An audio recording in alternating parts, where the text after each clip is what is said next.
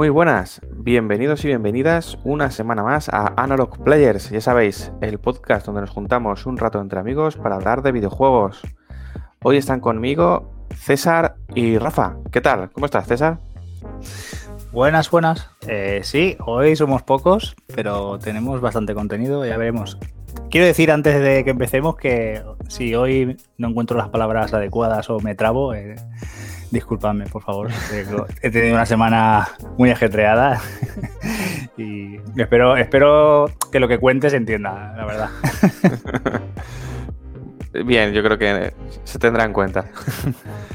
y Rafa, ¿qué tal? ¿Qué tal? Pues aquí volvemos con el buen rollito a, contaros un par de cositas que hemos probado y tal. Yo, así como off topic antes de empezar, es decir que he probado el, el Doom Eternal a 120 frames y eso es la epilepsia. O sea, volver atrás es volver al pasado, tío. Pero tu, pero tu televisión soporta 120. No sé hasta dónde ha llegado eso. Yo creo que de, de, no, de, no, de 90 no pasaba en mi tele, pero ya nota el salto, ¿eh? O sea, ya he notado el salto. Mi tele creo que pilla 90 Hz por máximo. Yo la verdad es que, que, Ya lo he notado, ¿eh? Sí, pues yo la verdad sí. es que mi tele sí que, sí que las acepta, ¿vale? Eh, pero no sé si quiero probarlo, ¿sabes? Por, porque como luego mi cabeza piensa que hay algún recorte gráfico, ¿sabes? Para poder llegar a esa tasa de frames tan brutal. eh, luego siempre voy a tener en la mente de en plan de cámbialo a 4K60 porque no te hace falta tanto frame. Y seguro que hay algún detallito gráfico que está recortado. ¿sabes? No sé, me da. Claro, pero es el juego perfecto para probarlo porque estás todo el rato moviéndote. Eso sí. Sí. Sí, sí. Pero sí, sí, yo lo he notado, ¿eh? Respecto a la versión que jugué anteriormente. No, lo- no habrás jugado a 120 frames en. No, en serán Xbox 90. Cloud Gaming.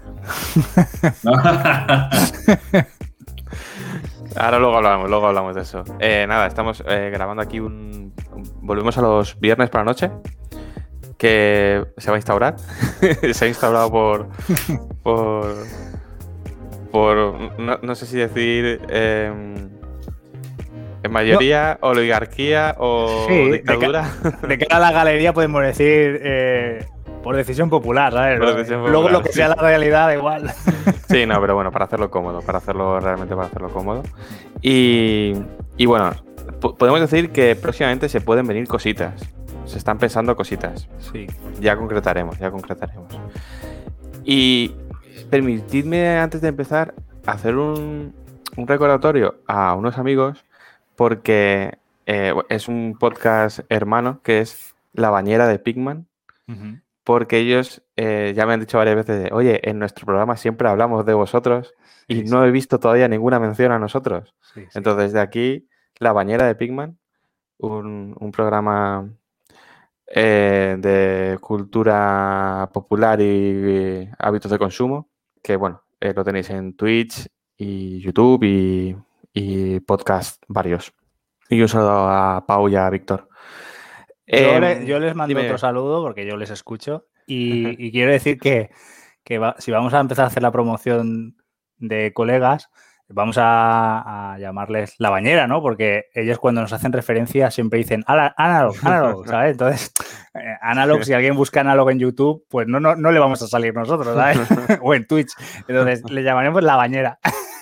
Eso, a ver si, a ver si lo encuentra alguien. Exacto.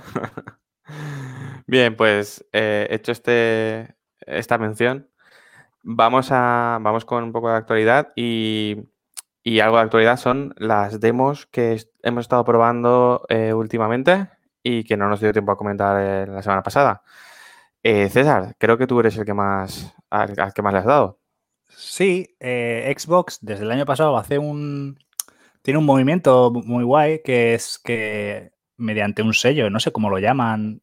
vamos, es como una celebración o algo así de, de los juegos, ¿no? Y lo que hace es sacar un paquete bastante grande. El año pasado creo que superaba los 60 eh, juegos de que muchos de ellos no están ni siquiera terminados, ¿no? Eh, muchos de ellos son early access o, son demos muy alfa y tal. Pero bueno, para, quien está ahí, que tiene la consola y tal, va, muy guay para descubrir eh, joyitas. El año pasado, por ejemplo, estuvo Chris Tales ahí. Y, bueno, y algunos más que yo creo que, ya lo comenté en un programa anterior, pero lo que nos implica ahora es la, de este año, que no ha sido tan variada ni tan numerosa en, el número de demos, pero también he encontrado alguna cosilla guay. Voy a empezar por uno que no me ha gustado mucho y, aquí alguien en el programa comentará que tampoco le ha, le molado, eh, que es el sable. Sable es un juego que vimos en el evento este de, no sé si en, el propio de Microsoft o en Summerfest, que pues era, pues parecía como una especie de, de Zelda Breath of the Wild, ¿no? O sea, un mundo abierto, pero con el estilo gráfico es así como todavía más eh, acuarela o más cartoon. Y, el comentario, recuerdo cuando estábamos haciendo el directo, que mi comentario fue que parecía un Breath of igual de Star Wars, porque hay una escena en la que el protagonista, además las ropas son muy así de, de, nómada, de nómada, ¿no? De ir por el desierto y tal.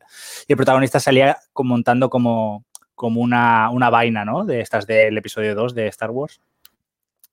Y bueno, total, que probé la demo y, para mí, eh, o sea, esa demo tiene lo resumido y condensado lo que para mí es eh, hacer mal un, juego de mundo abierto o lo que tienen de malo los juegos de mundo abierto. Porque al final, eh, esto que hacen mundos de abierto que decimos siempre con lo del Excel, ¿no? O con las checks, ¿no? De, pues un mundo abierto tiene que tener poblados eh, desperdigados por el mapa. Tiene que tener NPCs que no te digan nada interesante, ¿vale? Porque es, así.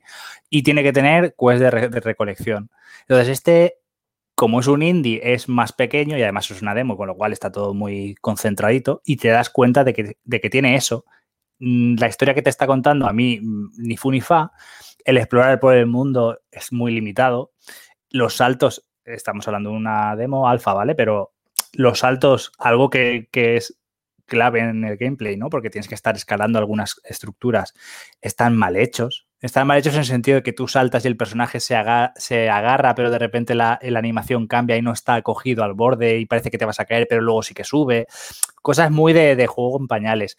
Pero eh, aunque estuviese bien hecho, ya digo que para mí me transmitió lo que me suele aburrir de los mundos abiertos mal planteados. Entonces, eh, para mí fail, ¿vale? No, no me gustó.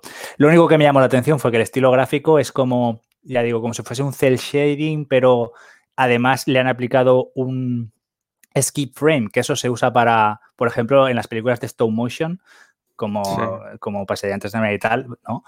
Eh, que tú ves que el juego es, que es 3D digital, pero tiene esos paroncillos. Y no sé, la mezcla al principio choca mucho porque parece como que el juego está rascando, ¿no? Que como que el juego no va fluido, pero enseguida te acostumbras porque el juego, todo el juego está hecho así. Entonces, eso me gustó porque eso es algo diferente, ¿no?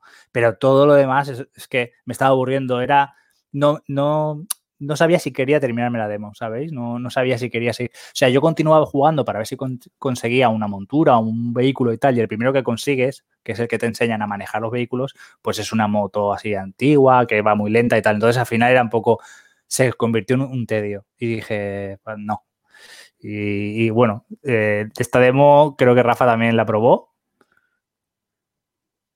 Eh, sí, yo la probé y ya te digo, es que duré 15 minutos. Es que me pareció tan mala, o sea, la palabra es mala.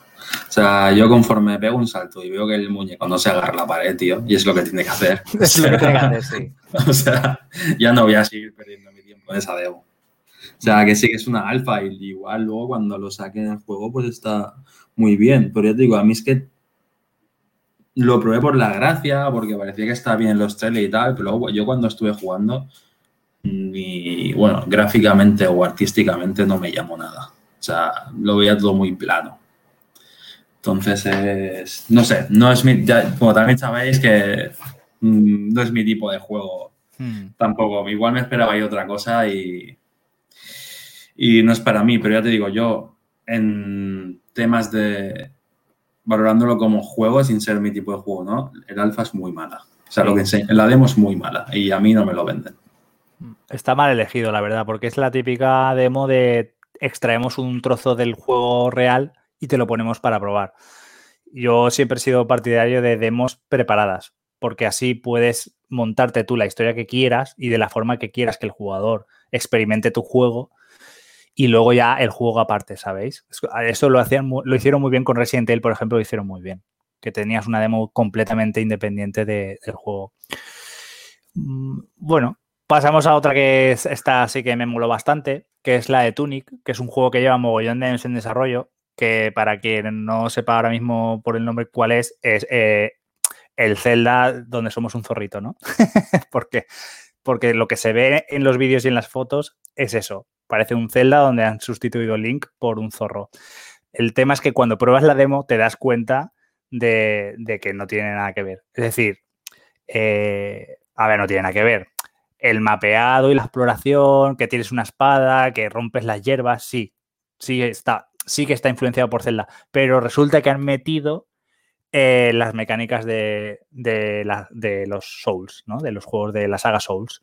Entonces, claro, a mí me, rompió, me rompió completamente porque yo esperaba un juego de exploración, los, eh, los gráficos son así como, como de plastelina, ¿no? O goma espuma o esponjas, ¿no? Que son muy, muy monos, muy atractivos a la vista. Y claro, yo me hacía otra idea, yo me hacía pues pues eso, un Zelda, ¿no? De exploración y, no estar muriendo, ¿sabéis?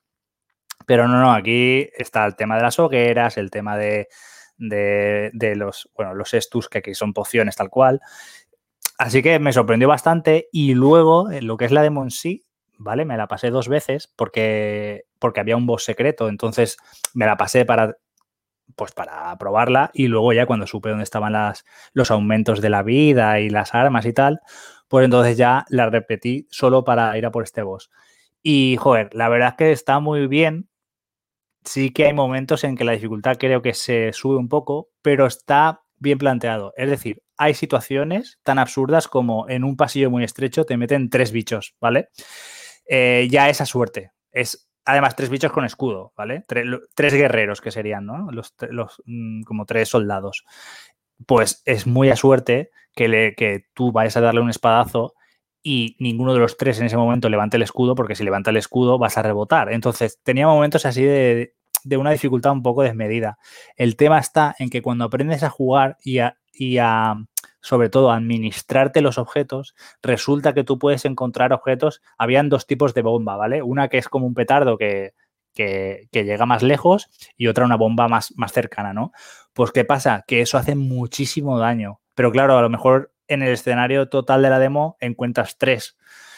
A, a malas que pulses mal el botón cuando no toca y gastas una sin querer y cuando gastas otra queriendo no das al enemigo porque se pasa de largo o lo que sea, o no apuntas bien, pues ya has perdido dos y solo te queda una. Entonces, si llegas a esos momentos con esos ítems, eh, es muy fácil.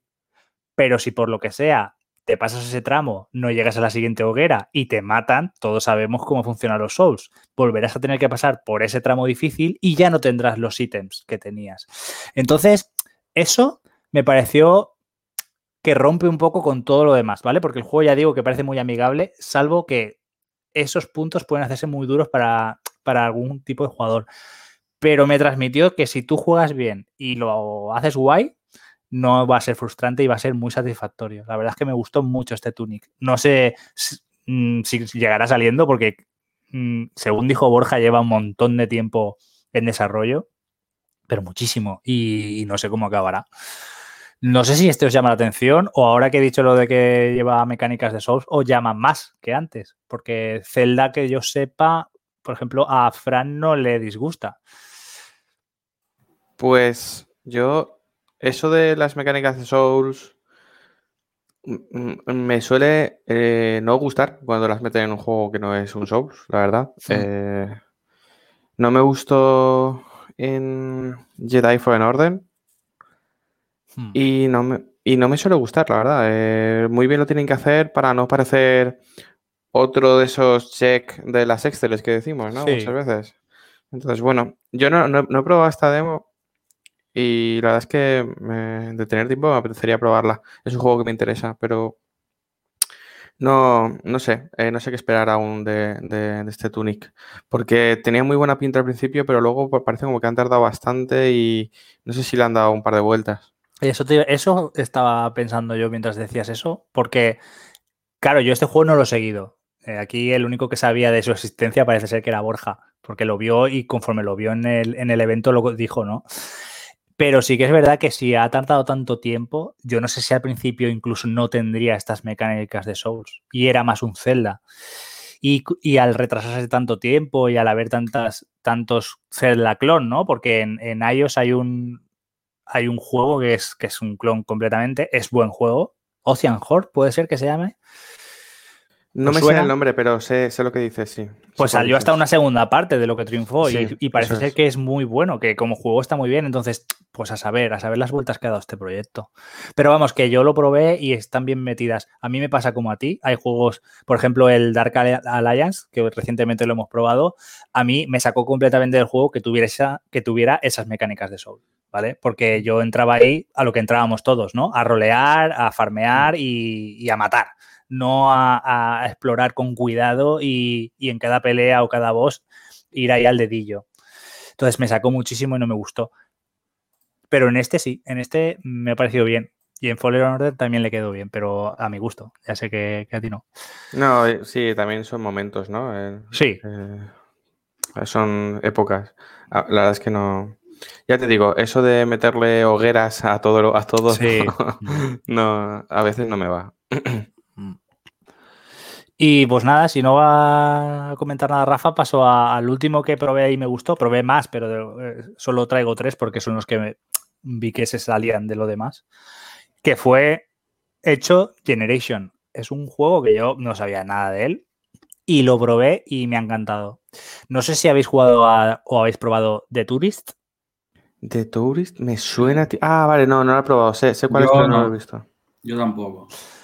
Vale, pues entonces, The Tourist es un juego. O sea, lo que primero que llama es. Que, ¿Por qué nombro de Tourist? Porque visualmente es, es el es igual, ¿vale? Está hecho como, como con bloques de duplo, ¿sabes? No, no son Lego, es bloques de duplo, o sea, son, son como. En lugar de estar hecho a base de píxeles, que sí, al final son píxeles en realidad, ¿vale? Pero visualmente Mm. parece que están hechos a cubos.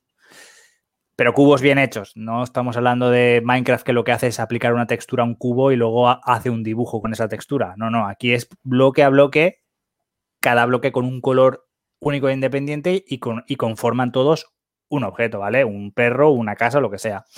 Pues está hecho así y a mí este, a mí este estilo gráfico mm, en, en The Tourist me flipó. O sea, no sé por qué, no sé qué tiene, que a mí me encantó, tanto cómo se ve como cómo se mueve. Pues este hecho Generations es así, se ve así y ya solo por eso ya visualmente me entró, ¿vale? Muy fuerte. Pero es que luego lo estuve jugando y el juego es una aventura barra RPG ligera. Como ejemplo, por ejemplo, pondría eh, Costume Quest o eh, el, ju- el juego de hora de aventuras. No, no sé si habéis probado alguno de los dos, pero Hmm. Básicamente eso, ¿no? Que es un- una aventurilla con toques de RPG, pero que no te tienes que comer la cabeza, que Mm. no hay, no hay grandes posibilidades de personalización, ni una, ni una complicación ahí de es que si no consigo este, este ítem o este no sé qué, no puedo, ¿sabéis? Sí. Y, y me moló mucho, me moló muchísimo. Les pregunté a, a- en el Twitter oficial si tenían idea de traducirlo, porque la demo solo está en inglés, y no me han contestado. Así que entiendo que solo va a salir en inglés. Pero, pero bueno, eh, veremos cuando salga si lleva español o no. Si solo sale en inglés, mm, igual de salida no lo pillo. Pero recomiendo probar la demo a poco que os guste un poquito las aventuras eh, facilillas, pero divertidas, con mucho humor, así además humor de este, pues no sé, como, no sé ahora qué ejemplo poner, pero bueno, que es un, es humor muy, pues de la calle, ¿no?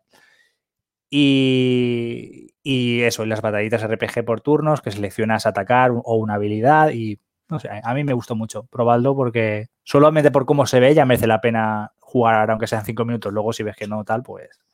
Pero yo lo recomiendo. Eh, ¿Por casualidad has, probado o visto algo de Lake? Lake, no me suena. Lake, vale.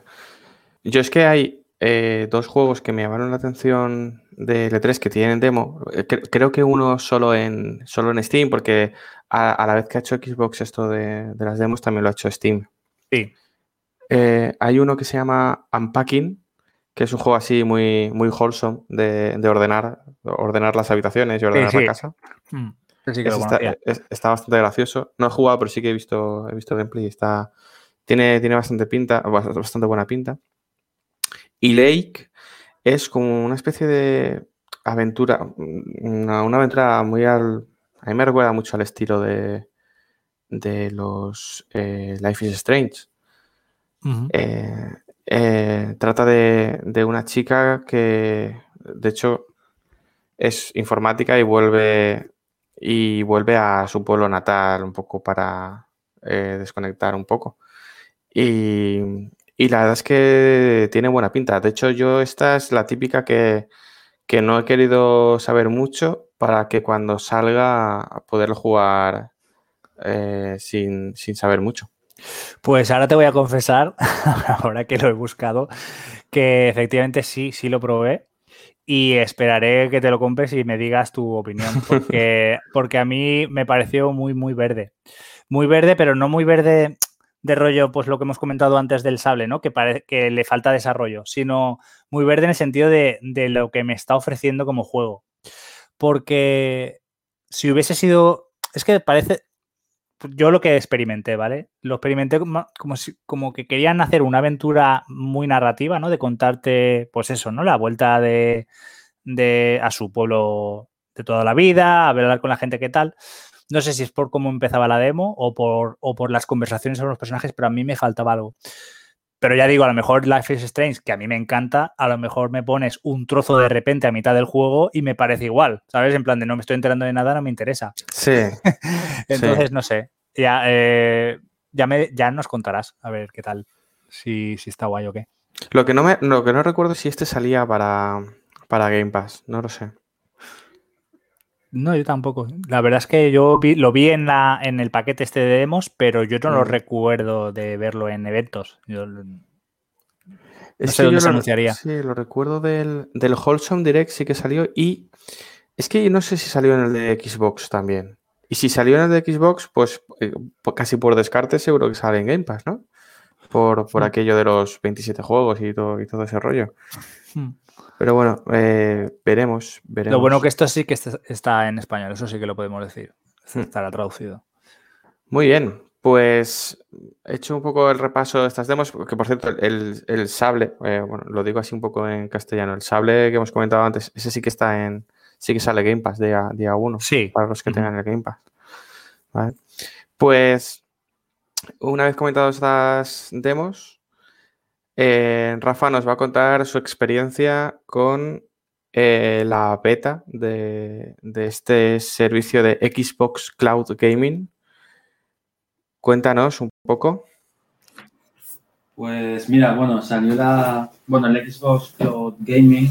Ya estaba en dispositivos Android, ¿vale? O sea, los afortunados, que es la mayoría de gente que tenía, que tiene teléfono Android, puede jugar. Y de hecho, yo por lo que he probado es la mejor versión. Pero bueno, el martes, si no recuerdo mal, el martes o miércoles, o sea, no, martes, martes, eh, salió la beta del Xbox Cloud Gaming para navegador. ¿Vale? ¿Por qué para navegador? porque han intentado aprovechar, ya que eh, Apple no les ha dejado instalar, o sea, crear una aplicación nativa para, para sus juegos, porque ellos quieren tener los juegos localizados y, bueno, llevarse la pasta, básicamente, de los juegos que metas ahí. Entonces han, han creado una aplicación web para poder jugar a, a los juegos del Game Pass, ¿vale? Siempre hablando, de, siempre hablando del Game Pass Ultimate. ¿vale? Si tienes el Game Pass normal, no lo puedes, no lo puedes probar. Entonces, nada, es una aplicación de navegador que al fin y al cabo, cuando tú estás, por ejemplo, en el dispositivo Apple, mmm, se te crea un acceso directo y tú no te enteras de que es una, un, el navegador, ¿vale? Eh, es uno a uno tal cual la aplicación que está para Android. Mm, yo tengo luces y sombras un poquillo, ¿vale? Fran también lo ha probado, pero hay un poco de, de todo. Yo os digo, porque por ejemplo he probado juegos e intenté jugar al, al Nier Automata por 4G desde el móvil y sí que es verdad que gráficamente aguanta el tipo, pero cuando te pones a pelear, la cosa ya se ven ahí las costuritas de, la conexión, ¿vale? Lo probé tanto por 4G como por Wi-Fi, Wi-Fi normal y Wi-Fi 5G. ¿vale? Y las cosas, eh, lo que es la, el gameplay, el input lag era imposible de jugar. Te digo que he estado pensando, porque luego probé otros juegos, de hecho he estado mientras, mientras estamos hablando, tengo una ventana abierta el Xbox Cloud y he estado probando varios juegos. Y por ejemplo, el State of Decay 2, ese funciona perfectamente. Y estoy por, bueno, ahora estoy por cable desde el PC, pero ese funciona perfectamente. Entonces, no sé yo si es que los juegos mm, de Microsoft, por decirlo de alguna manera, los first party, mm, tiene una mejor optimización para este tema o que el State of Decay 2 tiene una carga gráfica menor que los otros que he probado. Pero te, no te das cuenta de que estás en, un navegador. O sea, es uno a uno conforme yo lo jugué en la Xbox One S. O sea, no he notado ninguna diferencia ni de lag, ni de gráficos, ni nada. Por eso, eh, probé también un par de indies. Probé el Celeste, probé el Carrion, probé el Star Renegades y la verdad es que estos van bastante bien. O sea, no tienes ningún problema para jugar. Entonces, claro, es un poco el tema de, creo que está un poquito, bueno, está en beta, también hay que decirlo, mm, para los juegos más grandes y que requieran más agilidad, como el Nier o el Doom que probé, se queda bastante escasito, porque el Doom, ya te digo, cuando te giras el demonio ya te ha matado. O sea, la que hay es, es demencial. Pero para el resto de juegos que no tienen tanta carga, porque incluso conseguí echarme un partido al offline, ¿vale? Pero al PES 2021, al PES 2021, y la verdad es que bastante correcto, ¿vale? Por eso, por eso es lo que comento, que yo creo que para juegos más modestillos va perfecto. Ahora, también te digo, probé el, bueno, os digo, probé el Forza Horizon 4 en la aplicación de, de Android, en el móvil de mi pareja, y ahí va de lujo. O sea, el Forza Horizon 4 en Android es perfectamente jugable. En navegador es injugable, ya os lo digo. Hay muchísima diferencia entre una y otra. ¿eh? También dependerá de la carga que tenga el navegador, porque ya sabemos que cada navegador, todos los que son informáticos, requiere una RAM, tiene distinto, distinto carga en el, en el procesador, de rendimiento, los procesos, etcétera. También dependerá mucho de eso, por eso la aplicación web tampoco es la mejor opción, pero de momento es la que han barajado hasta que salga el Windows 11, que a priori va a tener el game, bueno, la aplicación de Xbox Cloud la va a tener nativa, que ahí entiendo que ya será la manera mm, más óptima para jugar sin gastarte 500 euros o 400 que vale la, 400 o 300, ¿vale? La serie S. 300. Vale, pues 300. Igual es la manera más barata para probar juegos hasta que te puedas comprar la consola que quieres. Por lo tanto, yo no lo veo una mala apuesta. Sí que es verdad que está muy. Está como su logo, está muy verde. De momento. Sí, supongo que es porque es beta. Yo, yo, la verdad es que lo he probado esta tarde, en un ratillo que tenía, y he ido al, he ido al grano. He, jugado desde el navegador del, ordenador de Windows 10 eh, con el ordenador conectado por cable para... O sea, no, quería buscarle mucho las cosquillas. Em, y he jugado, bueno, el primer juego que he jugado ha sido el Outriders, ¿vale? Entonces ahí sí que quería buscarle un poco. Pero he jugado al Outriders y había, había lag, había bastante lag y, el control no era, no era, era bastante brusco. eso, ya nos pasaba en nativo, ¿eh? Sí, sí. Claro, claro, Con, el, con el mando de PlayStation 4 conectado al PC. Y, entonces, bueno, sí, eh, como el Outriders era a lo mejor un poco, un poco buscarle tres pies al gato, eh, luego he puesto el primer eh, el Wolfenstein. El de, Blood. No, el, de, primero de todos, de Machine Games.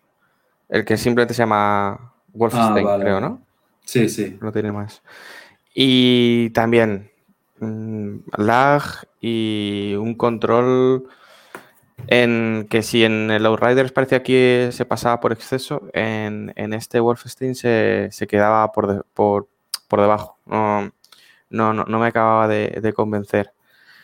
Y, la verdad es que se jugaba bastante mal. Eh, eh, como experiencia, eh, creo que te puedes llegar a acostumbrar en un juego offline, Más o menos, más o menos. Pero, pero se juega bastante peor que, en la consola. Y por último he probado el, el Lonely, Mountains. Este, este juego así que ya no tenía carga, un juego que no tiene carga gráfica y tal, algo más sencillito. E igual, me ha parecido que era más torpe de lo normal. Entonces he, querido echarle la culpa al, al, al Xcloud, ¿vale? Entiendo que esto, es una, que esto es una beta y que además, como decías, eh, tiene que aprovechar Microsoft estas sinergias para eh, que en, un Windows esto vaya mucho mejor. Yo eh, mientras jugaba estaba analizando un poco el tráfico de red que, tenía y, la verdad es que no pedía más que 35 o 40 megabits por segundo en ningún momento. Para la gente que, a lo mejor le preocupe un poco la velocidad, pues como casi todo en los servicios estos de streaming, eh, difícilmente te piden, te piden mucho más de, esos megas. Y nada, a mí enseguida me ha venido a la mente Stadia. Eh, Stadia sí que es verdad que ya eh, no está en beta y es, está bastante más instaurado en lo que es su servicio, ya, ya han tenido tiempo para, rodarlo. Y yo sí que es verdad que en, en Stadia jugué, he jugado varios juegos. El, el, que más jugué fue Guild, el juego de Tequila Works, que hicieron exclusivo para Stadia, y ese juego iba muy bien. Eh, también, eh, lo comparo porque Stadia también va por navegador. Y, ese juego iba muy bien, iba casi casi como en, como en local, es que no había, no había, no había lag, la verdad. Sí, sí, eh, estoy de acuerdo. Yo cuando fui, cuando fui a Valencia un fin de semana, fui a casa de un colega y me enseñó el Village y de lujo, ¿eh? Mm. O sea, de lujo. Entonces yo creo que, bueno, es, normal que Stadia vaya mejor que, que Xcloud, solo faltaba. Eh, entonces, no sé, eh, en un futuro pues puede ser. Escuchaba esta mañana a Víctor Martínez, ya sabéis, de eh, Night Games, que mi podcast de cabecera, hacía una comparación que a mí me parecía muy acertada, que era como comparaba un poco este Xcloud a, a Spotify. Que mm, en el sentido de que sabes que no estás escuchando a la música en su mejor calidad, pero es muy cómodo. Entonces, yo creo que Xcloud en este universo o ecosistema Game Pass, pues es, puede, puede resultar muy cómodo y, válido para, para mucha gente. Aunque ahora mismo vaya a pedir mal. Yo creo que ahí está la clave. Eh, tenemos que tener, yo, a ver, tengo clarísimo que lo que están haciendo, eso, vamos, ni en nuestros mejores sueños hace años, ¿sabéis? O sea, lo que, puede, lo que ofrecen ahora, la cantidad de contenido que ofrecen ahora desde tu móvil, porque yo lo he jugado en Android y, y me va muy bien, los que he jugado. He jugado a... Probé el Forza, jugué al Darksiders Genesis, al Ori, y no me acuerdo qué otro juego más. Eh, y joder, la verdad es que tenemos que entender, es que el problema es que la gente, el grueso de la gente no entiende que si yo tengo 100, 300, 600 megas en mi casa, ¿por qué esto no va bien? Microsoft caca. Es que yo creo que las compañías hacen algo mal y es que te venden solo, o sea, es lógico, ¿no? Que lo que te muestren sea lo bueno, pero deberían de informar un poco más técnicamente. No digo de, nombrar protocolos o, siglas que la gente ni las recuerde, pero sí, por ejemplo, eh, intentar hacer entender a esa gente que no está tan metida en el mundo de tecnología como otra, que, pues, pues, eso, lo que hemos dicho antes. Si juegas en navegador, eh, el sistema operativo tiene que darle su porcentaje al navegador. el navegador consume la RAM porque lo que sea. Y después de todo eso, tenemos las comunicaciones. Las comunicaciones están basadas en protocolos. Esos protocolos tienen retardos, sí o sí. O sea, la gente que está metida en, bolsa eh, se compra casas cerca de, las bases de datos donde está lo de, los de Wall Street y la bolsa y todo esto para tener el mínimo retardo posible. O sea, no estamos hablando de tener milisegundos de retardo, estamos hablando ya de microsegundos. Quieren tener lo más inmediato posible. Entonces, aquí, imaginaros, si además es una beta, el, eh, eh, la cantidad de retardo que podemos llegar a tener. O sea, mm, la gente no puede pretender que estando en un lugar con 600 megas de fibra eh, vaya perfecto un juego que está eh, en Estados Unidos el servidor eh, o donde esté, ¿vale? Lo que quiero decir con esto es que lo que está haciendo Microsoft me parece una virguería, una virguería, o sea, que yo ahora desbloquee mi teléfono, que le dé a la aplicación de Xbox y que pueda arrancar un juego y además ahora que están metiendo controles táctiles para que no tengas que estar sincronizando tu, tu mando, a mí me parece una locura. O sea, es que me parece una virguería, la verdad. Eh, la facilidad que están haciendo. Y la están haciendo por demostrar que la, pueden hacer. Porque al final, si alguien es, como hemos dicho antes, ¿no? Eh, o lo que estaba diciendo ahora al final, Farán, los más dedicados, pues, pues jugar, por ejemplo, al Doom o jugar a, a, a un juego que requiere de una inmediatez, pues igual no sirven estos sistemas ya, pero es que entonces estamos lo de siempre. Para eso tendrás que tener lo mejor. ¿Y lo mejor qué es? Pues lo mejor es o tener un PC, como, pero vamos, como, como un avión, o tener la Series X. Si quieres jugarlo mejor en tu, en tu sistema, pues tendrás que ir a comprarte la consola. O, como decía Rafa, comprarte la consola barata y tirar de ahí hasta que puedas tener algo mejor. Pero el tema del streaming, me parece que me parece que los fallos que está teniendo eh, no son nada comparado con lo, bueno que ofrece. Me parece que, lo están haciendo muy, muy bien. A mí me flipa. Me flipa, pues eso, la comodidad. O sea, hay que tener en cuenta también las generaciones, ¿no? Eh, muchos de aquí venimos de la generación de que no habían ni móviles. O que la primera consola que tuvimos fue un Atari. O un Spectrum con cassettes de, cinta que mucha gente no sabe ni lo que es. Entonces, ahora la generación del ya, ¿no? De la inmediatez, le sacan este sistema, lo prueban, tiene lag, hacen su vídeo en YouTube, hacen su review en Twitter, hacen su historia, lo tachan de caca y como tienen 50.000 mm, viewers o 50.000 seguidores, pues eso se hace una bola y el sistema de Xcloud es una mierda. Y vamos, nada más lejos de la realidad. Si alguien, es como el Game Pass, si alguien disfruta de los juegos, em, yo le doy el aprobado total. Y no, y no paran de mejorarlo, ¿eh? Ya digo, recientemente metieron lo de lo de meter controles táctiles, ahora que se puede jugar desde el navegador. Y me parece, vamos, de aplaudir a Microsoft. ¿eh? La verdad es que, que ha tenido sus épocas de ser una empresa muy de allá, ¿vale? Pero ahora, por lo que sea, está muy para el usuario y yo lo voy a defender a muerte, la verdad. Bueno, por lo que sea es porque hay negocio. Han visto que hay negocio ahí. Sí, lo que pasa es que llega un momento que desborda mucho lo que ofrece con lo que te pide, ¿sabes? Entonces. De momento, de momento. Sí, sí, de momento, pero yo estoy viviendo la hora, Fran. Entonces. Claro, no, no, sí, sí. yo, sé, yo, sé que, yo sé que tú no eres muy partidario de Game Pass con mucha gente y sé que estáis con la mosca detrás de la oreja de cuándo se va a descubrir la trampa. Pero, pero yo diré siempre lo mismo. Cuando se descubra la trampa, siempre podemos salir. Y hasta entonces disfrutamos un montón.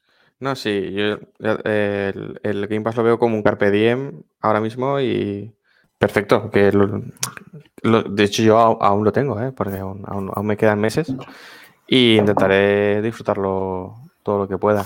Pero, pero, no, renovaré. ¿eh? Resignado, resignado, ¿eh? Sí, sí, sí. No, tengo, eh, ciertamente no tengo ahora intención de, renovarlo.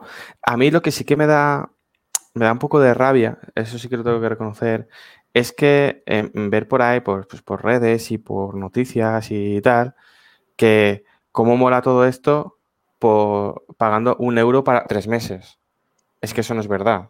Puedan, decir lo que quiera, pero tú no, no, tienes Game Pass por un euro. No tienes tres, tres meses de Game Pass por un euro. Y, eso supongo que vosotros lo habréis leído y visto mucho por ahí. Y, y, me parece un poco tergiversar, me parece un poco un mensaje muy de político, ¿no? El típico político que te, que te da la vuelta a las, a las estadísticas y a los números, mm. ¿no? Entonces, aún así, por 13 euros al mes, que es el, el, Game Pass Ultimate, eh, todo, es lo que tú dices, todo lo que ofrece, ofrece muchísimas cosas, ofrece mucho. Entonces, em, por supuesto que entiendo que haya mucha gente que esté a full con esto y, es que no entenderlo sería extraño. Sería extraño. Ahora, eso sí, a mí siempre me da, siempre tengo este, este, rechazo a cuando dicen, madre mía, todo lo que pone Microsoft por un euro. No, eh, no vale un euro, vale 13 o 10 si no quieres el Ultimate y etcétera, etcétera, ¿no? Pero, bueno, esa gente, esa gente es la de que se creaba al año 24 eh, cuentas de Netflix para disfrutar los 15 días gratis y no pagar nunca Netflix en todo el año, ¿sabéis? o sea, es que al final eh, son, comentarios que yo los leo y, les y es que ni me preocupa ni les contesto ni nada porque no... Pero también, también Microsoft te da, te da maneras más, o sea, te da maneras legales de conseguirlo más barato. Sí, sí, sí, sí.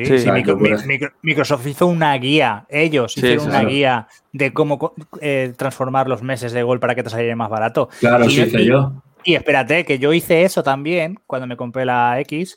Y es que además al hacerlo, por cada año que me convertían, me regalaban un mes más. Eso es. o sea, es que, es que, joder. Sí, sí, Yo, yo pillé dos años y pico, pues ya te digo, 70 pavos, creo. Pillé dos años de Gold y los transformé. Mm, eso es. pero sí, bueno, es lo que comentan, no es un euro al final. Pero bueno, tampoco son los 120 al año. Si ellos mismos te explican cómo es. Lo que es, es verdad que la gente tiene muy, hay que tener muy en cuenta de que si vas a, si vas a jugar a juegos que requieran una agilidad, de momento eh, mm. esto no es lo que quieres. Ahora mismo tengo ya abierto otra pestaña que, que estoy probando. Más aún. El, Gears Tactics y, eso es crema, ¿eh? O sea, es, va de lujo. El Gears Tactics va de lujo. Me ha dado miedo abrir el Gears 5. Me ha dado miedo abrir ese. Yo lo probé. Mira, ese lo probé, ¿verdad? Ese también lo probé en Android. Lo que no recuerdo. bien? Lo que no recuerdo es cómo iba, la verdad. Jugué el tutorial del principio, pero no recuerdo. No, no iría mal cuando no tengo mala experiencia, pero vamos. Es que ese tipo de juegos, aunque vaya bien, no. Yo eso lo tengo que jugar en, mm. casa con, la consola, vamos. Mm. Totalmente. Yo creo que nosotros de momento no somos ese el público del, streaming todavía. No, no creo que eh, los los puntos negativos o a mejorar que tiene todavía nos paran más que los, los puntos positivos, ¿no? Mm. Mm, sí, pero bueno, es lo que... Sí, claro, sí, tienes razón. Pero bueno, al final es eso. No, probar, no jugarás un Gears, pero si en el Pass te meten, yo qué sé, los 30 indies que se al año, pues los, vas a, los puedes jugar en el móvil. Sí. Sí, eh, como si tuvieras una Switch, ¿no? O mejor.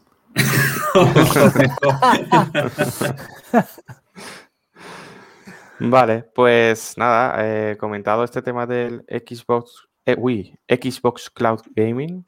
Es que los nombres de Microsoft, en serio, o sea, ese gaming, ¿para qué lo hayan añadido? Acortaron, acortaron recientemente lo del Game Pass, ¿sabéis, no? Que cambiaron el logo y todo y lo hicieron más cortito.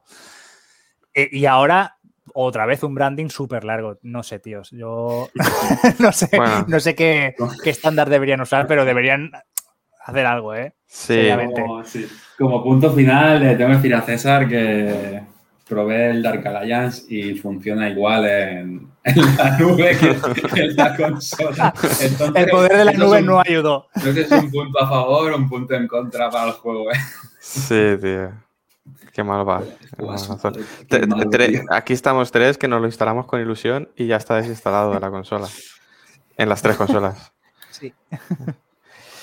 Y pasamos a, la acera de enfrente. Comentaremos que, recientemente se ha anunciado una Director's Cut, se ve que se ha puesto de moda esto, de Ghost of Tsushima, que se lanzará el 20 de agosto y consiste en una versión, eh, bueno, primero en una expansión con una nueva isla para el juego eh, de Ghost of Tsushima, pero que además esta, esta expansión sale en una edición que tiene versión nativa de PlayStation 5, con eh, las mejoras de resolución a 4K dinámica y 60 imágenes por segundo, y una mejora de, sonido y aprovechamiento del SSD de PlayStation 5. También han dicho que le meterán funcionalidades al DualSense. ¿vale? Eh, no, he visto por ahí que, cuáles serán en concreto, supongo. Bueno, algo de gatillo, entiendo, y de vibración. Y bueno, esta sería la, noticia, una parte de la noticia, ¿no? Pues que sale una expansión y lo empaquetan todo eh, para una versión de Play 5. Eh, ¿Cuál es la otra parte de la noticia? El precio, ¿no? No sé si. Es que creo que esto es un poco la, la parte de, en el que los usuarios creo que tienen más motivos para, quejarse. El precio de esta edición es 80 euros para PlayStation 5 o 70 euros para PlayStation 4. Y la duda estaba para los, bueno, ¿qué hacen los poseedores de un Ghost of Tsushima en PlayStation 4 ahora, no?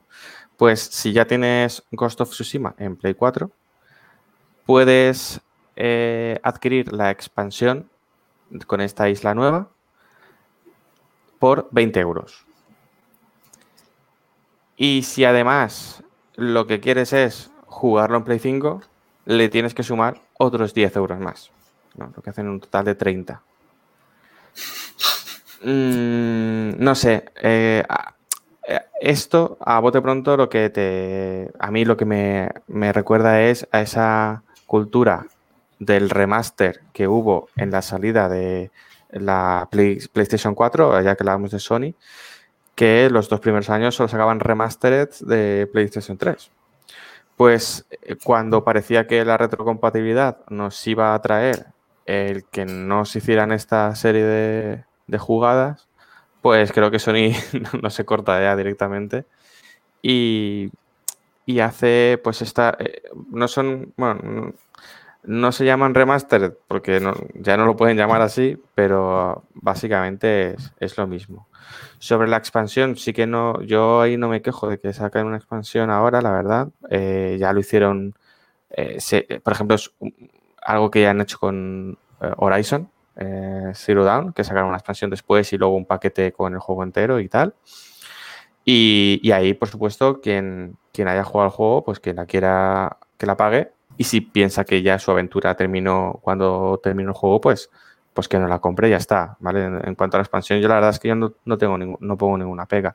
Lo que sí creo es que Sony debería cuidar un poco más a sus usuarios y siendo Ghost of Tsushima el último juego que salió, el último exclusivo eh, de Sony para Play 4, no sacar un remaster para Play 5, sino, sino hacer hacer que esos usuarios que te compraron el, videojuego en julio de 2020 tengan, tengan una experiencia si quieren repetir, porque van a volver a jugar al juego, entonces dales, facilidades y premiales un poco, ¿no? Eh, es un poco mi opinión. Y el miedo de que creo que van a hacer lo mismo con, por ejemplo, de las tofas parte 2. Ese, no sé, yo, de Last of Us para. Bueno, si sacan un DLC, seguramente sí. Pero es que ya te digo, tú sacas para el Ghost of Tsushima eh, simplemente el DLC, la expansión, por 20 pavos. Y ya está. nadie se queja, tío. Hmm. Por, la, por la actualización gratuita, ¿sabes? Claro. No me hagas pagar 10 pavos para que se vea un poquillo mejor, porque el Ghost of Tsushima ya se ve bien. Además hay que decir que sí que sacaron un parche de 60 frames gratuito mm. por retrocompatibilidad si juegas Play 5 en Play 5 la versión de Play 4. Entonces es un poco como...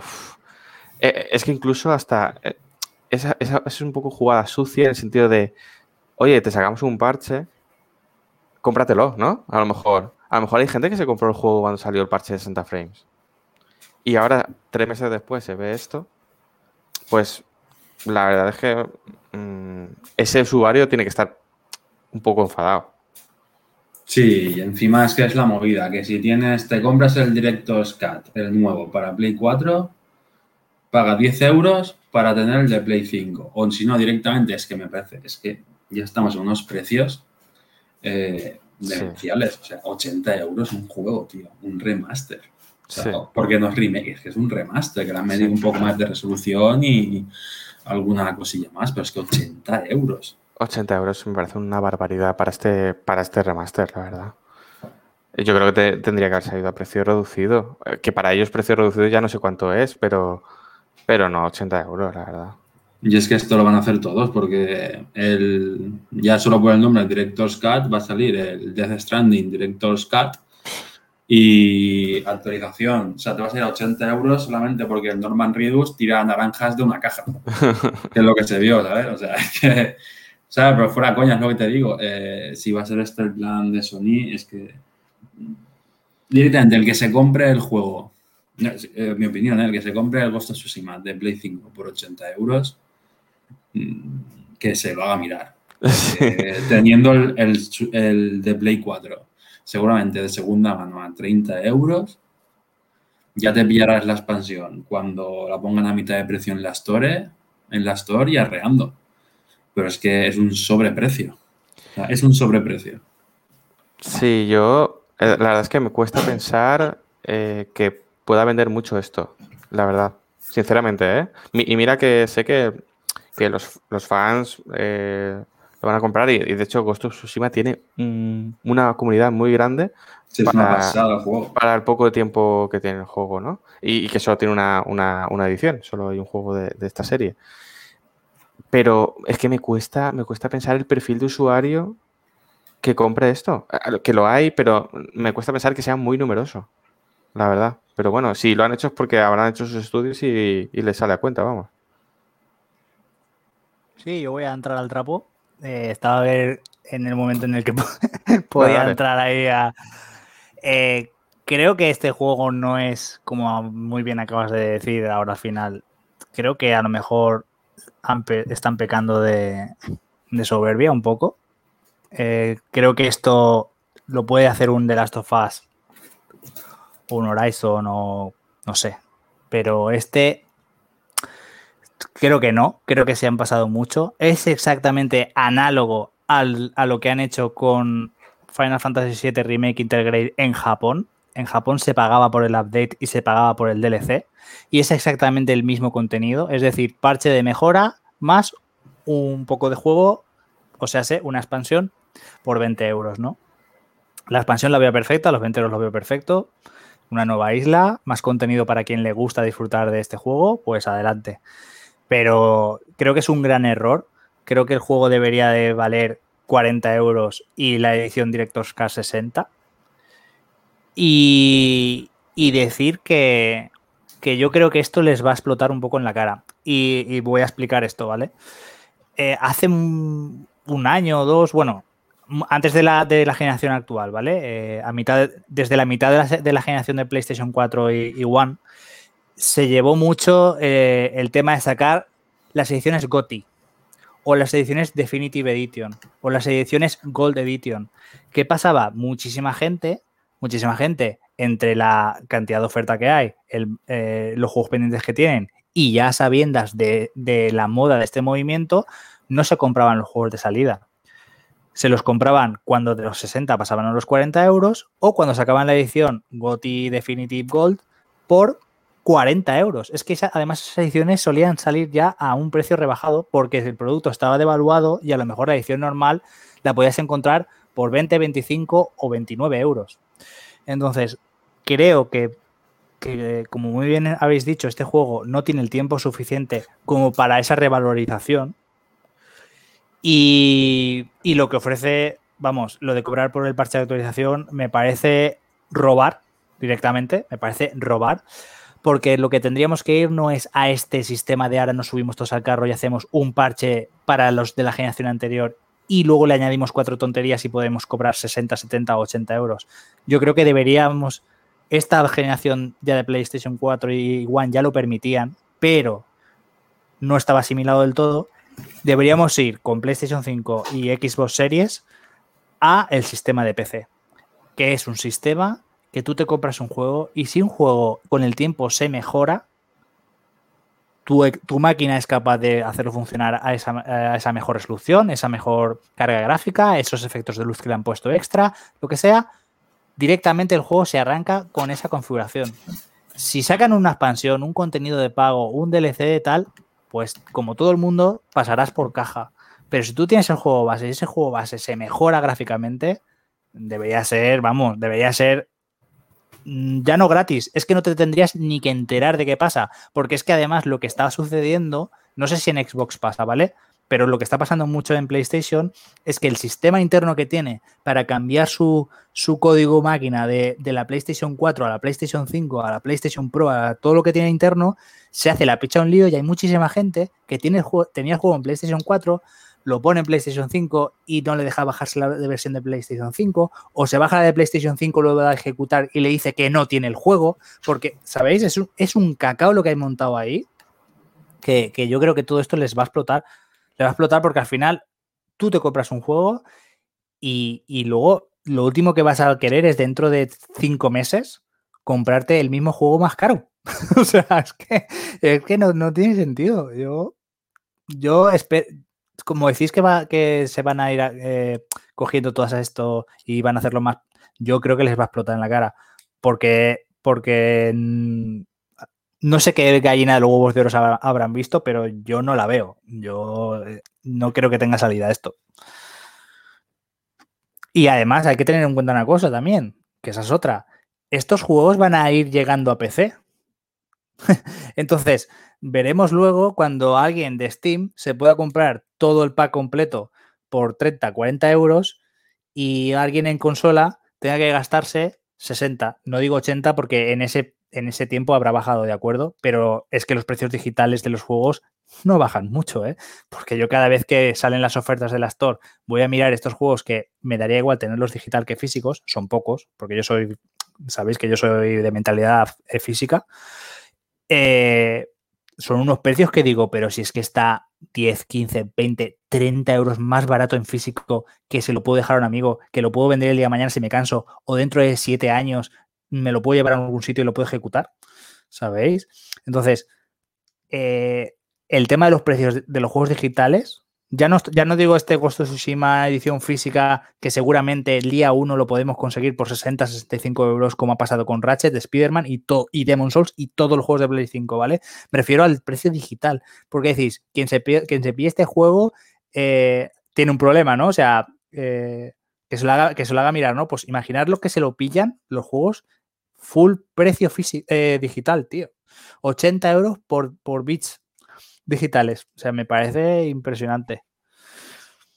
Sí, y, y, luego, en relación a lo que comentabas, es que precisamente tu competidor eh, más directo va en la otra línea, ¿no? Xbox y Microsoft van en la línea de, oye, yo voy, yo parcheo los juegos y tú si da la casualidad de que este juego está parcheado tú y tienes la Series X, por ejemplo, lo vas a jugar a, a, a la mejor versión posible, ¿no? Sí, por eso sí. precisamente creo que este va a pecar de soberbia por eso. Somos la única plataforma que lo tenemos porque es un juego exclusivo.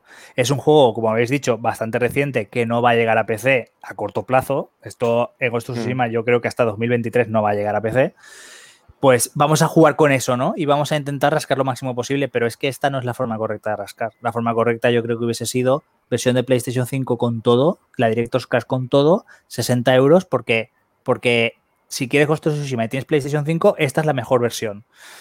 Pero 80 euros. Sí, tú no. te refieres a, a un Spider-Man, ¿no? Lo que hicieron con Spider-Man de, de salida, ¿no? Bueno, de salida no, porque también valía 80. Ah, valía 80. El Miles sí, Morales con el Spider-Man, el primer Spider-Man valía 80. Bueno, es que sí, todos los, de hecho, todos los juegos de, de, salida de Play 5, el Demon Souls valía 80 pavos. Sí, precio oficial 80. Estaban todos ahí, que luego los encontrabas en Amazon a la semana por 54 o 60. Sí, pero es lo que comentaba César. Luego en la, la tienda, la store digital, de ahí no bajas. Está claro que hay ofertas, ¿no? Y te dicen 50% de descuento, entonces serán 40. Pero si no, eh, si no lo pillas de oferta, eh, ese, ese, precio no baja. No, no, no, eso no baja. Desde luego, si quieren matar el físico, eh, porque recordar siempre que todas las ventas digitales el beneficio es full, es completo. Si quieren matar el físico, llevan muy mala estrategia ¿eh? para hacerlo. Sí, sí, sí. Y, además eh, es curioso cuando, cuando tienen a, su, no digo competidor, pero tienen a su, a su primo Steam o Epic, que, hace millones y millones de, de beneficios y, y los precios, vamos, los precios son muy buenos. Mm, ahí recordad que el último trimestre eh, fiscal de, mm, que publicó Sony, creo que tenían casi un 70% de venta digital. ¿eh? Mm, es que, claro, eso les, les, da alas también. Sí, sí, pero bueno, hay que tener en cuenta también que a lo mejor cada venta que dicen es de más de un usuario. Me explico. Eh, limitaron el compartir cuentas creo que a dos usuarios. Entonces, cuando ellos venden un Ghost of Tsushima por 80 euros, realmente han vendido dos unidades a 40, ¿sabéis? Sí, sí, sí, se lo Entonces... Y bueno, hablando de, 80 euros, ¿no? Eh, comentar que también se ha sabido esta semana que Sony eh, ha comprado la compañía Housemark o Housemarque, no sé cómo se pronuncia, eh, desarrolladora del último Returnal, y la incorpora a el elenco de estudios eh, que tiene bajo el sello de PlayStation Studios.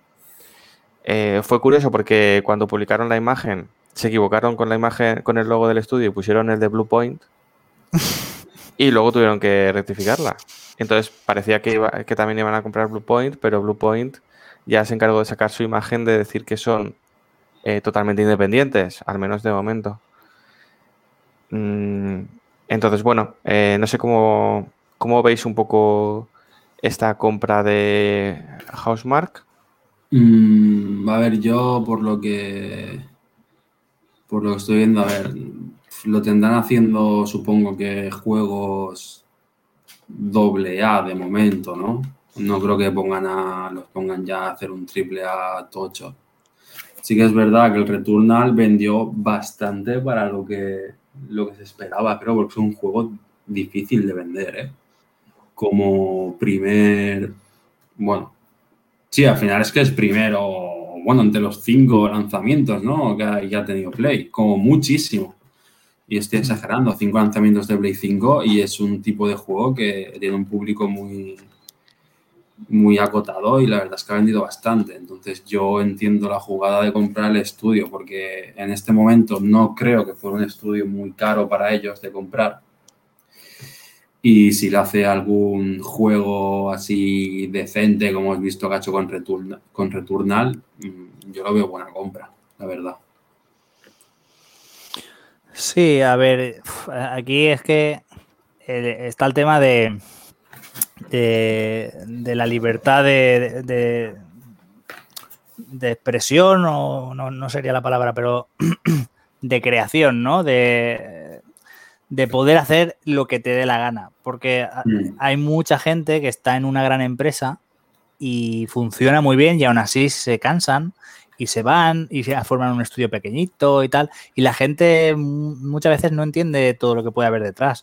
Es que el pasar a formar parte de una empresa eh, tan grande como en este caso Sony o Microsoft cuando compra alguno de los estudios, obviamente tiene beneficios a nivel de recursos y de, y de marca, ¿no? Eh, pero puede implicar muchas otras cosas negativas. Entonces, yo creo que esta gente, eh, por el histórico de juegos que tiene, todos tenemos muy claro dónde controlaban, ¿no? Qué tipo de, mecánicas y qué tipo de juegos son los que se les daban bien. Entonces, si han decidido mm, unirse a Sony, pues pueden ser dos cosas. Si les dejan seguir trabajando en lo que les mola y les dan más recursos, por mi chapó, eh, trabajarán mejor. Entiendo que habrán ganado también una, un aumento en, en pasta y tal. Pero si esto va a implicar que su libertad creativa se va a ver mermada porque van a tener que hacer lo que quiera Sony, eh, pues, pues no sé, no sé qué va a pasar en el siguiente juego de Housemark que sea para, o sea, por y para y por y para Sony, ¿vale? Lo digo porque ahí tenemos, yo siempre saco el mismo ejemplo, pero es que a mí me chocó muchísimo cuando vi el documental. Ahí tenemos a Cory Balrock de, de Santa Mónica cuando hizo el nuevo God of War, que eh, los cabezones, mmm, cabezones cuadrados y cerrados de Sony era que no, que no, que no nos gusta tu idea, que queremos un God of War como los de antes, de matar esqueletos, matar, matar, sangre y tal. Y el tío RQR hasta que consiguió hacer lo que quería, ¿eh? Entonces, no sé. Mm, hay sus lados buenos y sus lados malos. En nuestro trabajo también pasaría lo mismo. Si a nuestra empresa la absorbe una más grande, pues tiene sus cosas buenas y sus cosas malas. Veremos cómo les afectan ambas, ambas partes. Yo soy partidario de que un, un, estudio pequeño pueda crecer y pueda ser parte de First Party de, de una compañía tan grande. Pero hay, puede haber problemas. Puede haber problemas. Yo la verdad es que creo que um, creo que le viene bien a Housemark. Creo que sí. le ha venido bien. Mm. En, en, ese sentido me alegro. Porque eh, ya recordáis que lo hemos dicho varias veces que eh, este estudio estaba especializado en hacer arcades mm. y eh, hicieron una nota de prensa diciendo que no podían hacer más arcades porque no les da, no, no obtenían el beneficio y no, mm, no podían sobrevivir haciendo arcades y de hecho estaban haciendo una especie de mundo abierto juego como servicio que no ha salido a la luz porque llegó el encargo de Sony para hacer mm. para hacer, bueno, el encargo de Sony, eh, bueno, llegó la idea del Returnal y, y, y, la exclusividad con Sony y, y ellos pudieron hacer una, un arcade realmente eh, un poco ya incluso original, ¿no? Dan, dándole una vuelta a, a, al, al, género un poquito. Y espero que si esto, eh, que la compra signifique que les van a dar un poco esa libertad para hacer arcades y además va a tener la potencia de, de ser un estudio de, de Sony con, con, lo que eso supone de pues eh, también ayuda de otros estudios como han hecho eh, entre ellos muchas veces, ¿no? Por ejemplo, Santa Mónica ha ayudado a muchos estudios sí. o los de... Guerrilla también. Los de Guerrilla han ayudado muchísimo. De hecho, Kojima siempre ha dicho que no, no podría haber salido de The Stranding sin ellos. Entonces, bueno, yo por, por ese lado, por ese lado me, me, parece bien que así tengan un poco de, de estabilidad y si, y si pueden sacar así arcades así tan originales como sacan ellos y, y con, un, con un sello identificativo, eh, mm. Lo veo guay. Sí, además que, que, esta empresa en concreto, por eso digo que, que, a mí también me parece bien en este caso, porque eh, igual me meto la pata, ¿vale? Pero yo juraría que prácticamente la totalidad bueno, igual es una palabra muy grande, pero yo juraría que la mayoría de sus juegos han sido para, para PlayStation. Sí, el Resogan era y todo esto. Sí, yo he jugado, sí. yo he jugado varios, he jugado a Resogan, sí. al Death Nation, este de los zombies, que creo que estará en PC, me suena que puede ser que sí. El Alienation, tiene varios, sí, sí. Pero yo, claro, igual están otras consolas, pero yo no. ¿Sabéis? No tengo esta imagen de los, de los juegos con el sello, el branding ahí de Xbox o de PC, ¿sabéis? No, no, son, Entonces, que ya son bastante para. Entonces no veo aquí nada, no, no me chirría, ¿sabes? Esta compra. No es como el típico estudio 100% independiente que, que, saca incluso juegos de PC y de Switch y de repente, y te mola mucho sus juegos y de repente lo compra alguien y dices, a ver qué pasa aquí, ¿no? Sí, por ese mismo motivo no, no extrañaba lo de lo de Bluepoint, ¿no? Que también ha hecho ports casi hmm. todos exclusivos. Sí. Para pero sí, pero ha comprado otra, ¿eh? Sí. No puedo con Bluepoint, pero ha comprado Nixes. Eso es, una empresa especializada en ports a PC. O sea, esto ya huele Hostia. a que todo, acá, esto, ya, esto ya huele a que todo lo de Play va a salir en PC. O sea, es que... necesitaban eh, compiladores, ¿no? De código PlayStation a código PC o qué. Claro, es que es la peña esta, por lo que estuve leyendo, ha llevado, a, o sea, ha llevado PC Ports el del bueno, el Marvel Avengers, el Tom, los Tomb Raider, los Hitman, los Deus Ex, entonces tiene ya su experiencia, ¿no? Entonces, si quiere ir sacando el posible de Last of Us o el Tsushima cuando quieran, pues ahí, lo- ahí los tienen. Vamos, que en resumen y en conjunto nos parecen bien las compras de estudios peque- pequeños, independientes o y tal, pero, pero que siempre puede haber algún problema, claro. Ahí tenemos, Sí. no sé si citar EA o... Es- esto iba a decir, mientras no los compre Electronic Arts, va, va bien. Hombre, luego está el tema de es Obsidian, creo. eh, Obsidian es quien está haciendo el Above este. Sí. ¿no? Sí. Ujú. Pues eh, ha salido el Tito Phil diciendo que no les va a meter prisa y que les va a meter más pasta para que hagan lo que quieren y como quieran. O sea, que salga un pepino de juego. Yo cada vez que dicen lo de la pasta para que salga un pepino de juego, recuerdo los 500 millones del Halo. Ya. Sí. ¿Verdad? Tanto se lo final con el Moe Shandong ya celebrándolo sin sacar juegos. Joder, el Tito Phil cómo, cómo los toca, ¿eh? Como no son suyos, le da igual. Vaya tela, tío. Bueno, pues nada, cerramos un poco sección actualidad y comentamos, si os parece, eh, primeras impresiones y un poco diferencias que, que, vi- que hemos visto, en, al menos en las demos, de Scarlet Nexus. Sí, Eh, si queréis empiezo yo y comento, comento es. como comenté la versión de One X que probé, eh, hice, hice un, bueno, hice como, un- como una reseña, ¿no? De, de qué iba el juego y tal. Y luego ya Rafa, que, que lo ha adquirido, eh, nos puede decir más cómo, cómo avanza el juego más allá de la demo, que es lo único que he jugado yo. Goti, ¿eh? Goti. El Spoiler. nuevo, el nuevo GOTY después del Kakarot. Claro, exacto. Que, como es, que es como jugar a un Solen puro. Sí, sí. Rafa se va a dormir con un cuadro de Bandai Namco encima de la, de la, de la mesita, ¿sabes? Sí, sí. Le ves a todas las noches ahí.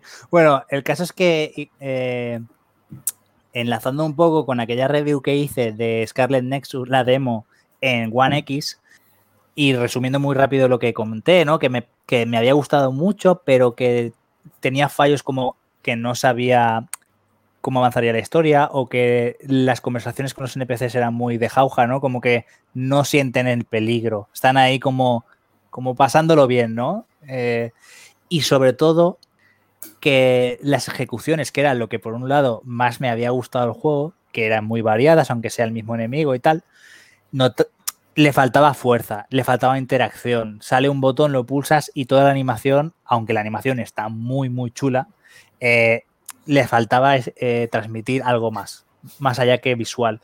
Pues con eso cerré diciendo, pues eso, que me parecía un juego tal, no sé qué. No le puse nota, pero le podría haber puesto un 6 perfectamente. ¿Y por qué dices ahora? ¿Por qué le pones un 6 ahora? Porque quiero, eh, con mi explicación de lo que noté en PlayStation 5, eh, decir la nota que le doy en PlayStation 5, ¿vale? Eh, aparte de que lo jugué en, en One X, al probarlo en PlayStation 5, pasé de jugarlo de 30 a 60 frames, que fue uno de los grandes mm, problemas que comenté de la demo de One X, con lo cual eso ya mejora muchísimo el juego.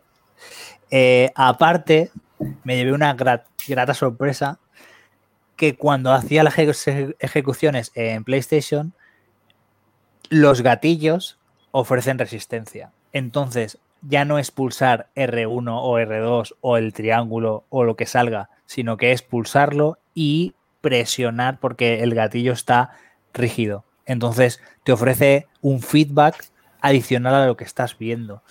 Y aparte de eso, la vibración del mando, la real- porque no sé si llega a ser eh, áptico, ¿vale? Pero la vibración que transmite va muy en función del tipo de objeto que le has tirado. No hace lo mismo ni de la misma forma que le tires un, co- un contenedor que que le tires un tren. O, o la grúa que comenté que salía en la demo, que es una grúa gigante que, vamos, que, que era muy espectacular, ¿vale? Entonces, sumado a los frames, más sumado a la respuesta que daba en, en las ejecuciones, cubre mucho las pegas que le vi a la demo en One X y entonces mm, para mí ya es un juego de notable, ¿vale? De un 6 digamos que pasaría a un 7,5 tranquilamente. Y ya solo me quedaría las dudas, que a ver si Rafa nos cuenta algo más, de si la historia tiene un sentido y si los, los personajes, ya, ya comenté que me molaron, pero si las conversaciones entre los personajes va más allá de lo visto en la demo, que es, eh, mira, vamos aquí, ah, mira un enemigo, pues mátalo, pues no sé qué, ¿sabes? Así. Eh, a ver, bueno, la historia entiendo que si entrar en spoiler, bueno, no es spoiler, es decir, de qué va básicamente la premisa, ¿no? Que es una, bueno, los humanos tienen poderes, desarrollan poderes psíquicos y, bueno, pues hay una raza alienígena, por decirlo de alguna manera, que come cerebros, ¿vale? Así de simple es el principio. Luego sí que es verdad que la cosa, no voy a decir nada, pero se va liando más, hay subtramas, son, son tramas de las que podríamos esperar, por ejemplo, si habéis visto eh, anime, eh, por decirlo de alguna manera, mm, del estilo Attack on Titan o algo así, ¿vale? Es una, son subtramas de ese estilo. Y la verdad es que a mí me está sorprendiendo bastante conforme avanza la historia. Sí que es verdad que no pega el, no va pegando el giro sorprendente que va a ser la historia de tu vida, ¿vale? Y no sé, el premio a mejor narrativa. Pero sí, sí, o sea, a mí me está enganchando. Y de hecho me está apeteciendo rejugarlo, ¿vale? Porque yo estoy jugando, bueno, hay que decir que tiene dos personajes, ¿vale? Como comentamos ya, que son Yuito y Kasane. Y el juego te incita a jugarlo dos veces para ver los distintos puntos de vista de la historia, la verdad. Entonces, mm, yo creo que está muy bien, muy bien hilado, sin ser, ya como comento, el, el bestseller, ¿vale? Un bestseller que hayan hecho. Luego, el tema de jugabilidad, sí que es verdad que yo probé también la demo de Xbox y probé, y luego, bueno, y probé directamente luego el juego de Play. Yo, obviamente, con la demo de Xbox ya dije, este es mi juego, porque encima va a ir mejor. Me pillé el de Play y sí que es verdad que con los 60 frames es muy ágil. O sea, es un juego muy ágil. Eh, volver a los 30 frames es como estar usando todo el rato el poder de ir más despacio. O sea, tal cual. O sea, no tiene más.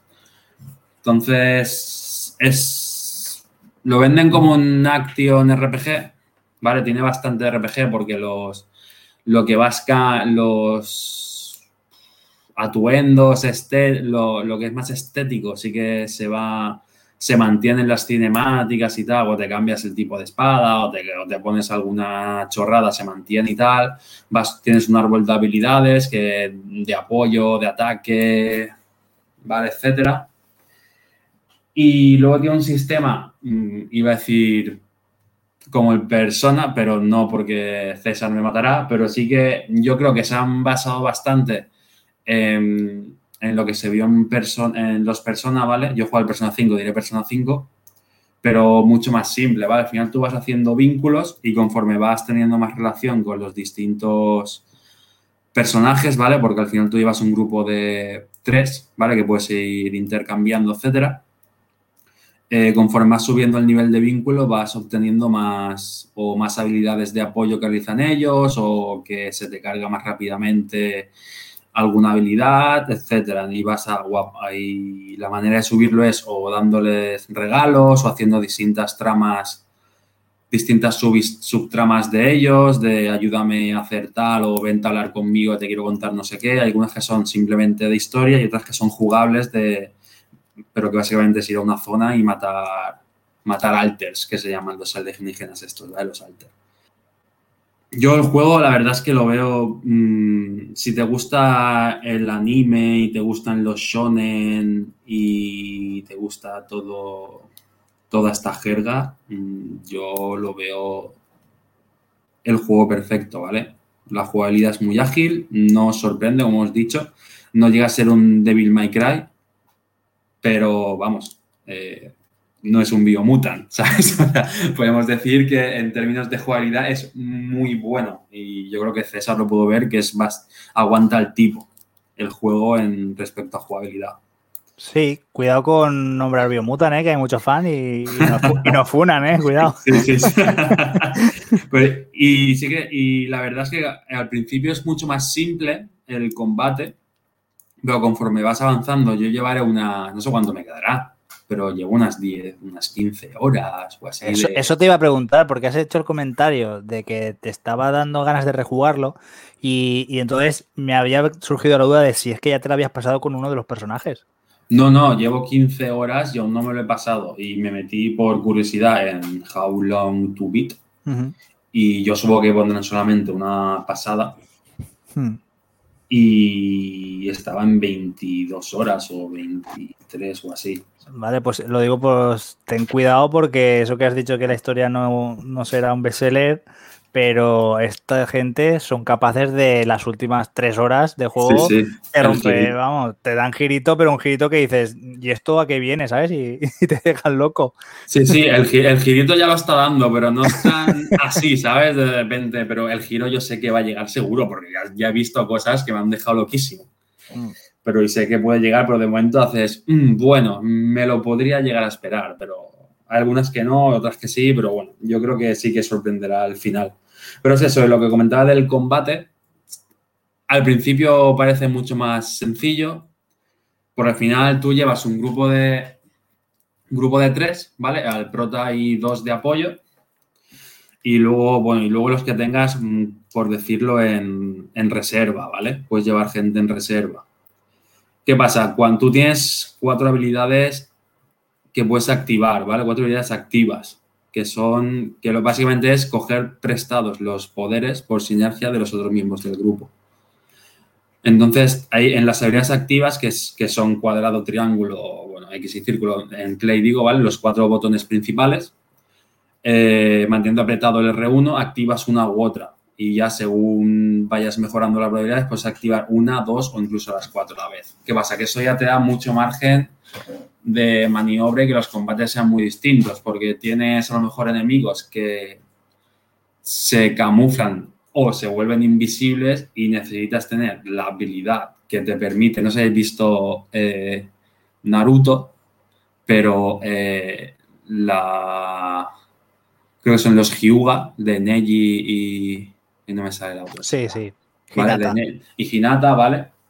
Que es como, bueno, tienen como la percepción esta y demás, pues tienes una que es de ese tipo, otro que entonces puedes ver los enemigos invisibles o te permite realizar más fácil esquivas perfectas, otro que te vuelve invisible, otro que te, te imbuye el arma ya sea de fuego o electro, otro que te imbuye una coraza, entonces ya tienes que ir jugando con las distintas habilidades que puedes ir cambiando en mitad del combate en el menú de pausa. Si no la tienes equipada, la puedes, te la puedes equipar. ¿Vale? Eso el juego lo sabe porque de repente tú estás con unos. velando con unos saltos y de repente ven otros totalmente distintos y necesitas que tu personaje vaya a velocidad por dos para poder pillar a los enemigos. Entonces ya tienes distintas estrategias y cuando las combinas sí que, sí que ayudan. Y luego hay otro tipo de habilidades, ¿vale? Pero que ya cuando los juegues ya lo veréis, porque tienen un poco de parte de la trama, algunas habilidades del prota que están, muy, están muy rotas, ¿vale? Que puedes usar durante cierto tiempo, porque me recordó mucho al, al Dragon Quarter, que hablábamos, al, Breath of Fire Dragon Quarter, que tú puedes usar la habilidad, pero igual durante, tú la activas y puedes usarla durante cierto tiempo, tienes un contador. Y si tú no la desactivas manualmente, mueres automáticamente, mueres directamente. Fin del juego. ¿Vale? Porque, bueno, te pasa algo que te cuentan y tienes como un límite para usar. La típica habilidad de los shonen que si no te revienta todo. Como, no sé, como es que voy a Naruto otra vez. O, bueno, o con Dragon Ball, el Kaioken. Que bueno, que ahora usa cuando quiere, pero el Kaioken que le reventaba el cuerpo a Son Goku pues del mismo estilo. Entonces ya te obliga a jugar también a, bueno, esa habilidad a usarla y estar controlando que cuando activa, eh, cuando desactivarla no dar de, fijándote en el contador. Pero bueno, eso ya son otros temas que influyen menos en la jugabilidad, lo que más influye es el tema de las habilidades activas que he comentado, de poder ir activándolas y desactivándolas a gusto. Y eso le da un toque de un poco de estrategia en los combates. A mí la verdad es que me está gustando, me está gustando muchísimo y yo lo estoy gozando en ese juego. O sea, para mí es el GOTI de este año de lo que llevo. ¿eh? Pues a mí me quedan dos dudas y un comentario. dime, dime. A ver, yo tengo la duda de eh, las conversaciones están guays. O son, Ay, muy, de- o son muy de XXXXXXX. Hay de todo, hay algunas que están guays, ¿vale? Mm, las de la trama están muy bien, hay algunas subtramas también que las puedes disfrutar, pero ya te digo, hay muchas de, pero literalmente de, oye, ¿qué te gusta hacer? Pues a mí me gusta hacer ejercicio, ¿sabes? Y dices, o sea, ¿sabes? Típico, no sé, pero es que eso es muy de anime, Sí. conversaciones chungas y raras. De no sé qué pinta aquí, si fuera de aquí se está acabando el mundo. Es la epilepsia Sí. fuera del refugio, ¿sabes? Sí. Y la otra es, los bosses son numerosos y o divertidos, porque el boss de la demo, eh, la primera vez, solo la primera vez que lo juegas, bien, porque es la primera vez, el primer toma de contacto, cómo lo tienes que matar o cómo lo puedes matar mucho más fácil. Pero luego la segunda vez que, me lo, que lo jugué, ya que lo, ya lo juegas sobrado y te das cuenta de que de boss tiene poco. Entonces, ¿hay bosses guays o son todos así? meh? Es decir, ¿hay, ¿hay No. algún boss que sea carismático? Mm, es que, claro, ahí entra en, entra en spoilers. No, sencillamente es, ¿hay algún, por lo menos algún boss que tenga entidad propia, de decir, un malote, por así decirlo?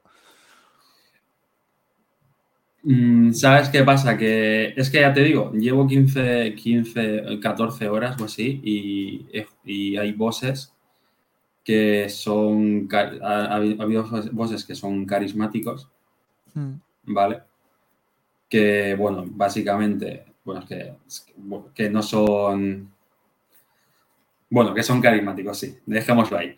Que Vale, vale. Al, final, al final la mecánica es la misma, ¿vale? De romper Sí, sí, la barra esta de aturdimiento y tal, pero hostia, cuando peleas, ya te digo, yo, yo no había muerto hasta que he llegado a ciertos combates con bosses Mm. que he dicho, uff, sí, digo, sí, sí, aquí me básicamente- tengo que poner más serio. Sí, en, en plan, guay, porque es que básicamente la duda era si, si los bosses es un, un alter que te podrías encontrar normal por ahí, pero gigante, ¿sabes? O sea, todo basado en No, eso. no, no, no, no. No, no, yo, o sea, si, si quieres que te lo diga, no, yo, yo he pelado con bosses que no son alters. Y igual no es solo uno, Guay, guay. son tres a la vez. Mm, Vale, pues por mi parte cerrar con el comentario de que como este- el día que lo probé y di mis impresiones no estabas, eh, ¿no te pareció que la- algunas eh, ejecuciones son, o sea, de lo más bruto que has visto nunca? O sea, que es como meter un anime en un juego, es decir, esa forma que tienen de, de enfocar la cara o el golpe que le va a dar el personaje, el ostión que le mete, o sea, cómo está montado todo. Sí. Has nombrado a Naruto, pues por ejemplo pondré como, como ejemplo claro la batalla contra Pain o contra Mm. Madara, ¿sabes? Estos planos que hacen que deformaban un poco la cara o los brazos y le metían un tortazo. O sea, ¿no, no te parecen algunas eh, ejecuciones impresionantes? O sea, decir, qué gustazo lo que estoy viendo. Sí, sí, y conforme, y yo, y ya, sí, sí, a mí me molan mucho la, la animación que, has- que han puesto, que sí que es verdad que, claro, ellos no tienen miedo en decir que han copiado de varios juegos algunas cosas, Mm. pero bueno, yo veo de lógica que hayan cogido esto porque esto es lo que se ve en Arc System Works, cuando haces un, una super habilidad tanto en el Dragon Ball Fighter como en los Guilty Gear, Mm, o incluso en los Narutos en los Ultimate Storm. claro. Entonces es lo que le da el toque así bruto de anime que decimos de eh, parece que estoy viendo una serie. Sí. Y aún ahora, llevando lo que llevo jugado, que aún van saliendo, me van saliendo algunos alters distintos y tal, eh, siguen habiendo animaciones distintas para cada uno. Claro. Mm. A mí me sí. sorprendió muchísimo que para un mismo alter hubiese varias, eh, varias ejecuciones, ¿eh? Me sorprendió mucho. Porque varía entre el alter y también entre el objeto que lo uses para matarlo. O sea, me sorprendió mucho, la verdad, muy, muy gratamente. Sí, incluso sin objeto para matarlo. Hay, no, tú lo viste, que hay ejecuciones que son sin objeto. Sí, sí, sí. Cuando sacas el núcleo, pues a lo mejor a uno le pegas un puñetazo y se lo arrancas, o a lo mejor lo estira, lo estira, lo estira, lo estira hasta que lo separa del cuerpo. O sea, está muy guay. Sí, sí, o sea, está, o sea, tiene cosas que son locura. O sea, en la demo no sé si se vio porque no la jugué entera, pero como has comentado antes de los trenes, hmm. hay una zona que es rollo subterránea, rollo de metros y tal. O sea, tú tienes a todos los alter en, en fila ahí en una tira de alter y tú con el poder, el metro, los vagones, ¡pam! Los empujas todos y ¡pa, pa, pa, pa! Y empiezas a, ahí la matanza, ¿eh? Juegas a los bolos.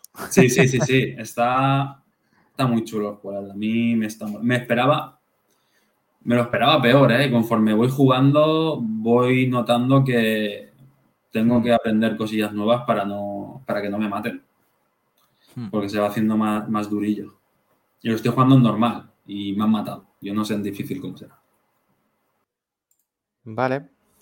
Pues con esto cerramos por esta semana. ¿Os parece? Sí. Sí. Perfecto, pues nada. Em, recordar a la gente que nos siga en Twitter, YouTube y Twitch. Y agradecer a todo el mundo que, que nos escucha y a vosotros por estar aquí. Y nada, lo dicho, eh, lo hemos dicho eh, al empezar, se vienen cositas y si los viernes por la noche estáis ociosos, aquí seguramente encontréis compañía. Hasta la próxima. Venga, Pipo, hasta la semana que viene. Dejarnos algún comentario, hablemos de cosas. Tenemos ganas de interactuar con vosotros. Venga, chicos, lo dicho, lo mismo que César. Comentaros, comentarnos por Discord o por, con comentarios de las distintas webs donde subamos el podcast, a ver qué os parece y qué, y qué queréis, porque esto es para vosotros y pedir también por esas poquitas. ¿El amor es una flor que se riega todos los días? bueno, Rafa ha dicho para vosotros, pero nos sirve mucho de terapia, ¿eh? siempre lo decimos.